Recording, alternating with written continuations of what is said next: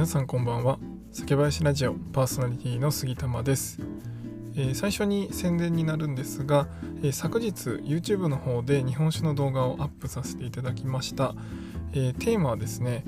鳳凰美伝をお好きな方に次に飲んでほしいおすすめ日本酒5選ということであの褒美伝重視でフルーティーな銘柄であのお好きな方も多いんじゃないかなと思うんですがえ僕もその一人です。めちゃくちゃ大好きですね。でその褒美伝がお好きな方にですね、えー、他にこういうのもどうですかということで、えー、5つ銘柄をご紹介してますのでよければ概要欄の方から YouTube も確認していただければと思います。さてえー、YouTube の方ではですねいろいろその銘柄の紹介とかをさせていただいたりあの毎日のライブでもあのいろんな銘柄のお話をさせていただいたりするんですが、まあ、なかなかですね酒屋さんに行って、えその話を聞いた時にその銘柄飲みたいと思っても酒屋さんにいざ行ってみるとないっていうことがよくあるんじゃないかなと思います、えー、そういった時にどうするかというお話を今回はしたいと思います。このチャンネルでは日本酒を知らない方にも日本酒をちょっと身近に感じていただけるように日本酒の選び方やエピソード日本酒の銘柄紹介などをテーマにお話しします。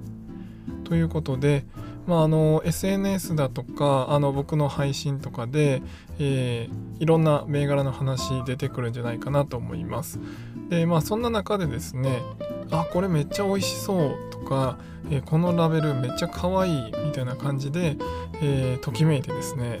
買いたいなと思って週末に酒屋さんに行ってみると、え、全然それ置いてないけどどうしようみたいな、えー、そういう経験がある方もたくさんいらっしゃるんじゃないかなと思います。でまず大前提にですね、まあ、酒屋さんと酒蔵さんの関係っていうところはやっぱりあの地方だったり、えー昔からですねどういう付き合いをされてるかっていうところでその銘柄数とか、えー、酒蔵の数ですね。取り扱われてる酒蔵の数はやっぱり酒屋さんごとに全然違います。例えば九州の酒屋さんですとやっぱり九州の酒蔵さんとの関係は強いですしまあ、あの九州のお酒取り揃えてるところは多くなります。で逆に、まあ、九州の酒屋さんだと、まあ、一番遠いところで言うと北海道とか、えー、東北とかですね、まあ、そういったところのお酒はあのどうしても少なくなったりっていうところはあります。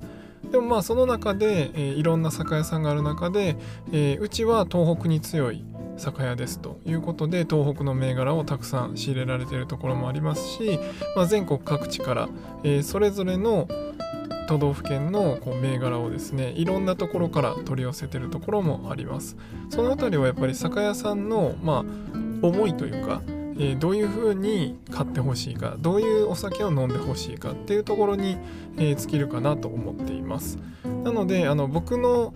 チャンネルではですね九州の銘柄とかもよくご紹介するんですが、えー、九州に住まれてる方はあのすぐ手に入ることもよくあるんかなと思うんですけどじゃあ関東になるとっていうと、えー、なかなか手に入らなかったりします。でまあそういった時じゃあ酒屋さんに行って諦めるのかと。いうとこなんですがまああの同じものを手に入れるっていうのは、えー、歩いて諦めないといけないかなと思います。なかなかあのウェブ上に売ってるところももちろんあるんですが、まあ、酒屋さんのオンラインストアとかだと全然いいんですけど、まあ、あの楽天とか、えー、Amazon とかっていうと、えー、なかなかこう日本酒だと、まあ、保存状態がねどうなってるのかとかその辺りがこう分かりにくかったりするので、まあ、その酒屋さんをまず、えー、どういう酒屋さんが取り扱われてるものなのかっていうところともともとの小売価格とどれぐらい差があるのかっていうところですね。まあ、例えばめちゃくちゃ人気な銘柄とかだと、えー、ま数倍の値段がついていたりするので、まあ、そういうものではなくて、まあ、定価で売られているようなものそういうものを見るというかそういったところをチェックしないといけないですね。まあそういったところであの自分が普段行ってる酒屋さんにない時に、まあ、オンラインで手に入れるっていう方法も一つあります。でまあやっぱりオンラインはちょっとっていうところだと、まあ、あの同じ銘柄を手に入れるのは諦めないといけないかもしれません。ただですねその欲しい銘柄飲みたい銘柄に対して、えー、同じような系統の味わいの日本酒っていうのは他にも存在する可能性はあります例えば今回 YouTube でご紹介した鳳凰美伝に似たような銘柄ということで、まあ、あのジューシーでフルーティーっていう特徴を考えると、えー、5つ5銘柄ご紹介したんですが、まあ、そういった形で、まあ、系統としてフルーティーな香りがあって、えー、後味もジューシーだというところを考えるとえこれもいけるんじゃないですかっていうところはいろいろあると思います。なので飲みたいなと思ったものはもちろん、えー、チェックしてそれを持って酒屋さんに行って同じものがあればそれを飲んでください。でもしなければですね、えー、ぜひ店員さんに聞いてみてください。えー、これを飲みたいと思ってちょっと来たんですけど、まあ、あの取り扱いなさそうなんですけど、えー、他になんかこれと同じような、えー、味わいのものとかってありますかっていうふうに聞いてください。そうするとあの、えこういうのもありますよとかこういうのどうですかとか、えそういった説明をしてくれると思います。でその中で、まあ、気に入ったものがあれば、え買ってみるというところですね。かなか何軒も酒屋さんを巡るっていうのはあの普段からできることじゃないと思うので、まあ、行きつけのあのご自宅から行きやすい酒屋さんに行く方が多いんじゃないかなと思うんですが、まあ、その中でも、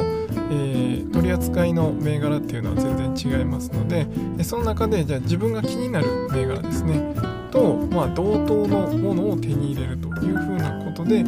ー、まあ、ちょっと幅広くですね味わいで考えていただくのがいいかなと思います。本当にまあピンポイントで飲みたいっていうのは確かにあるんですけど、まあ、日本酒を楽しむっていう意味では全く同じものじゃなくても自分の好みっていうのは見つかるかもしれませんし、まあ、その情報を集めて美味しそうと思ってももしそれを手に入れたとしてももしかしたら思ってた味と違うっていうこともよくあります。あのあこういう感じかみたいな。あの人はこう説明してたけど、まあ、自分としてはちょっとアルコール感強かったなとかえそういうことももちろんあります。なので、まあ、それだけに固執せずに、まあ、そういう味わいそういう系統のものを手に入れるというぐらいの、まあ、こう大きな範囲で考えていただくと、まあ、ちょっとがっかりすることが少なくなるかなっていうのと、まあ、いろんな楽しみいろんな視野がね広まってくるかなと思うので、えそういった楽しみ方をぜひしていただければなと思います、まあ、もちろんこれ買いたいって言ってね、え言ったので、まあ、多少のがっかりはあると思いますが、えその時に出会った日本酒との一期一会をぜひ楽しんでいただければなと思います。では今回は以上にしたいと思います。酒ピースお酒のご縁で人がつながり平和な日常に楽しみを。お相手は酒林ラジオパーソナリティ杉玉がお送りしました。また次回の配信でお会いしましょう。良い夜をお過ごしください。